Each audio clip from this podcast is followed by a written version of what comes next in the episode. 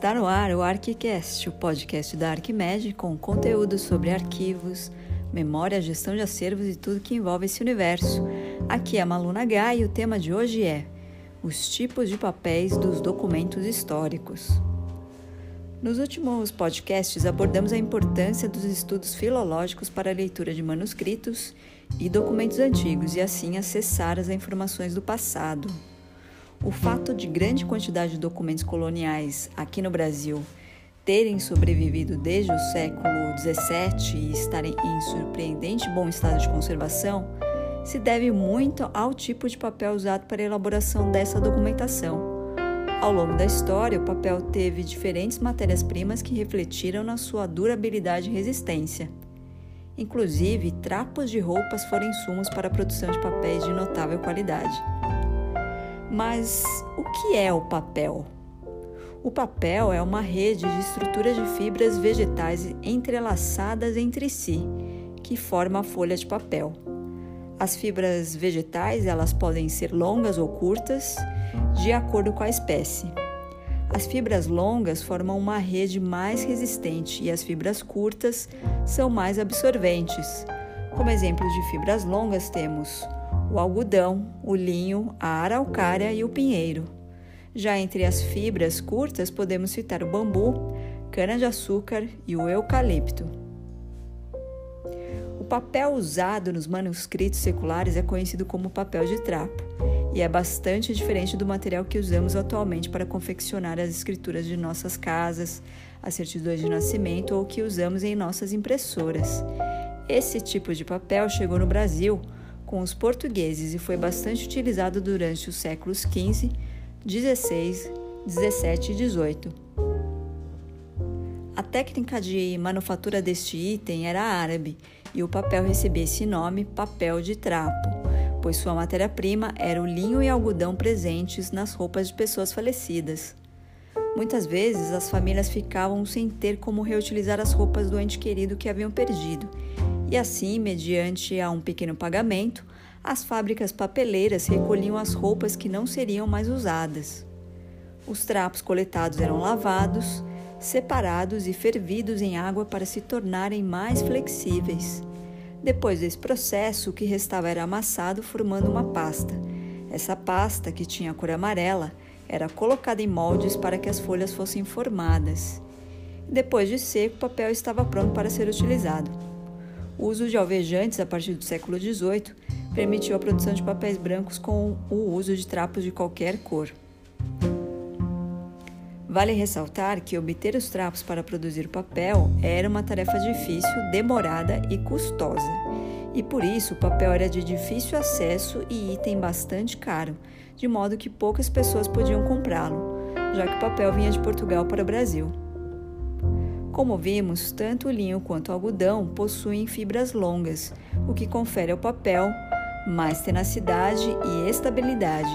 Por isso, os documentos em papel de trapo, mesmo com o passar dos séculos, são resistentes ao amarelecimento e permanecem em excelente estado de conservação.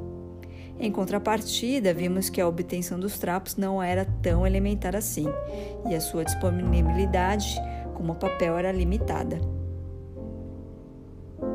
Já no século XIX, a demanda crescente por papel levou a indústria papeleira a procurar novas fontes de matéria-prima para os papéis de impressão. A madeira, que era muito mais acessível, tornou-se a principal matriz para a fabricação do papel. A partir das árvores, obtinha-se a polpa de celulose para a formação da pasta e adicionava-se diversos produtos químicos e agentes de branqueamento para deixar o papel branquinho e apropriado para impressão ou escrita.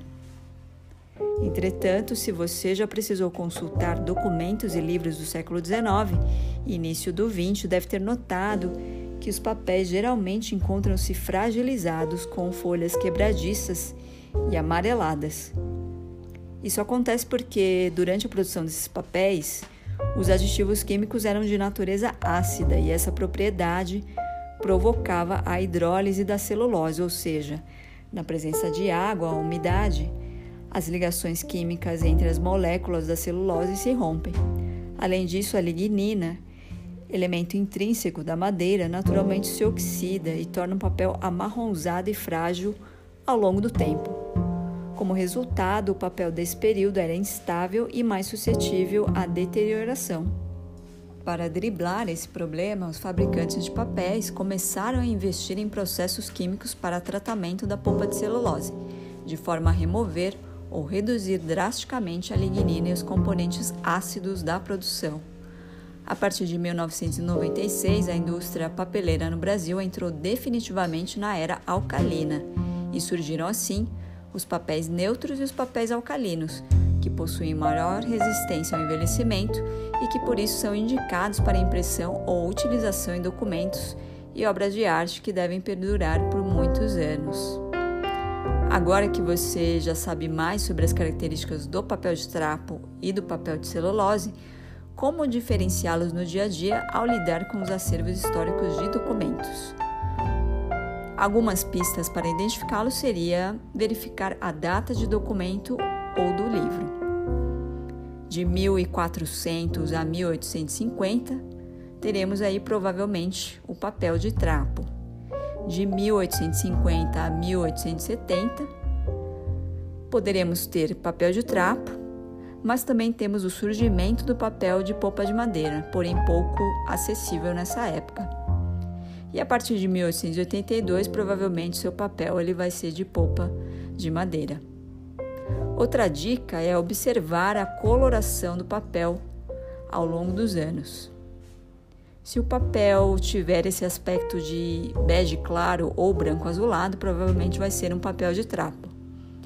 Mas se ele for amarelado ou amarronzado, então provavelmente você terá um papel de polpa de madeira. Outras características que também podem ser observadas são, por exemplo, marcas de linhas claras no papel formando um padrão. Isso indica que provavelmente você tem um papel de trapo, porque no seu processo de fabricação, geralmente utilizavam-se moldes de arame. Eles foram bem comuns até o final do século XVIII. O papel de aspecto forte, flexível e com a superfície texturizada provavelmente será um papel de trapo. Mas se o papel ele apresentar o aspecto quebradiço e áspero, então você terá provavelmente um papel de polpa de madeira. Essas foram algumas dicas para reconhecer de forma geral as diferenças dos dois tipos de papéis mais usados no Brasil.